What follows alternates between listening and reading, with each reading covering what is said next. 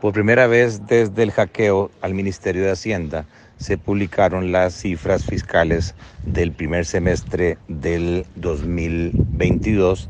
en donde se puede observar una notoria mejoría en el superávit primario, 1.3 del Producto Interno Bruto, que supera casi en cuatro veces la meta acordada con el Fondo Monetario Internacional.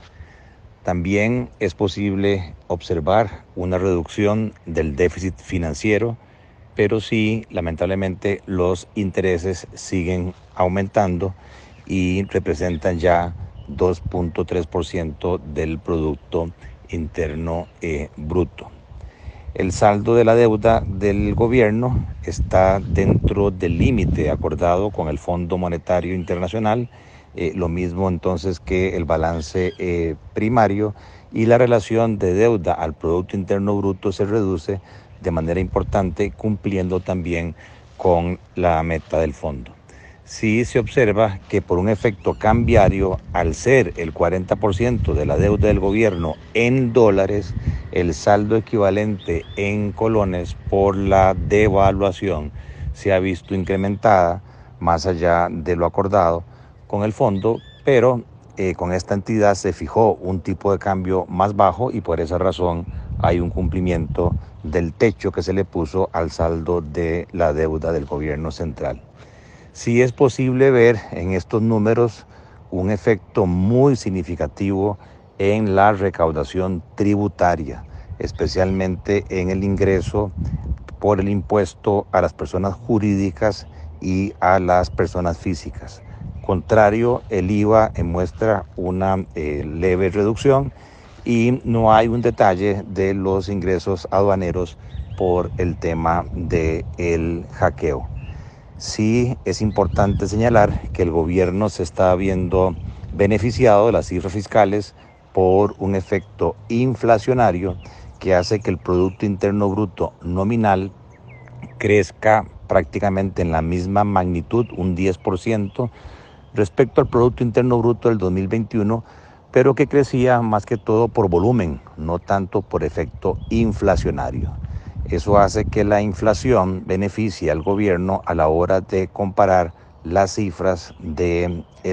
déficit financiero y del saldo de la deuda al Producto Interno Bruto, porque el numerador sube más que proporcionalmente que el numerador y con eso las cifras del gobierno mejoran. Amén de que se observa también una recaudación incremental porque las cifras nominales de ventas de renta se ven afectadas positivamente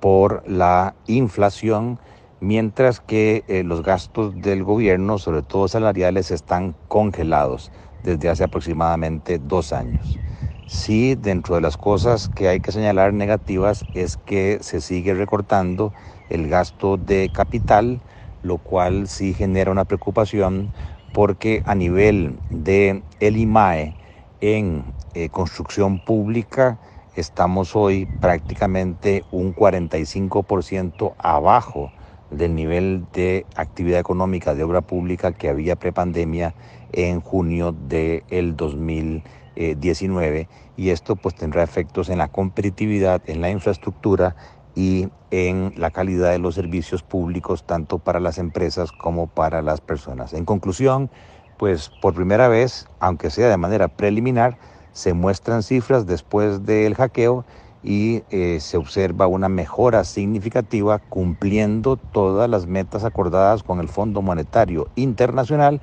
que deberían ser la base entonces para que eh, la Asamblea Legislativa pueda aprobar el paquete de los 6 mil millones de dólares de los eurobonos para asegurarnos que el flujo de caja del gobierno eh, se beneficia,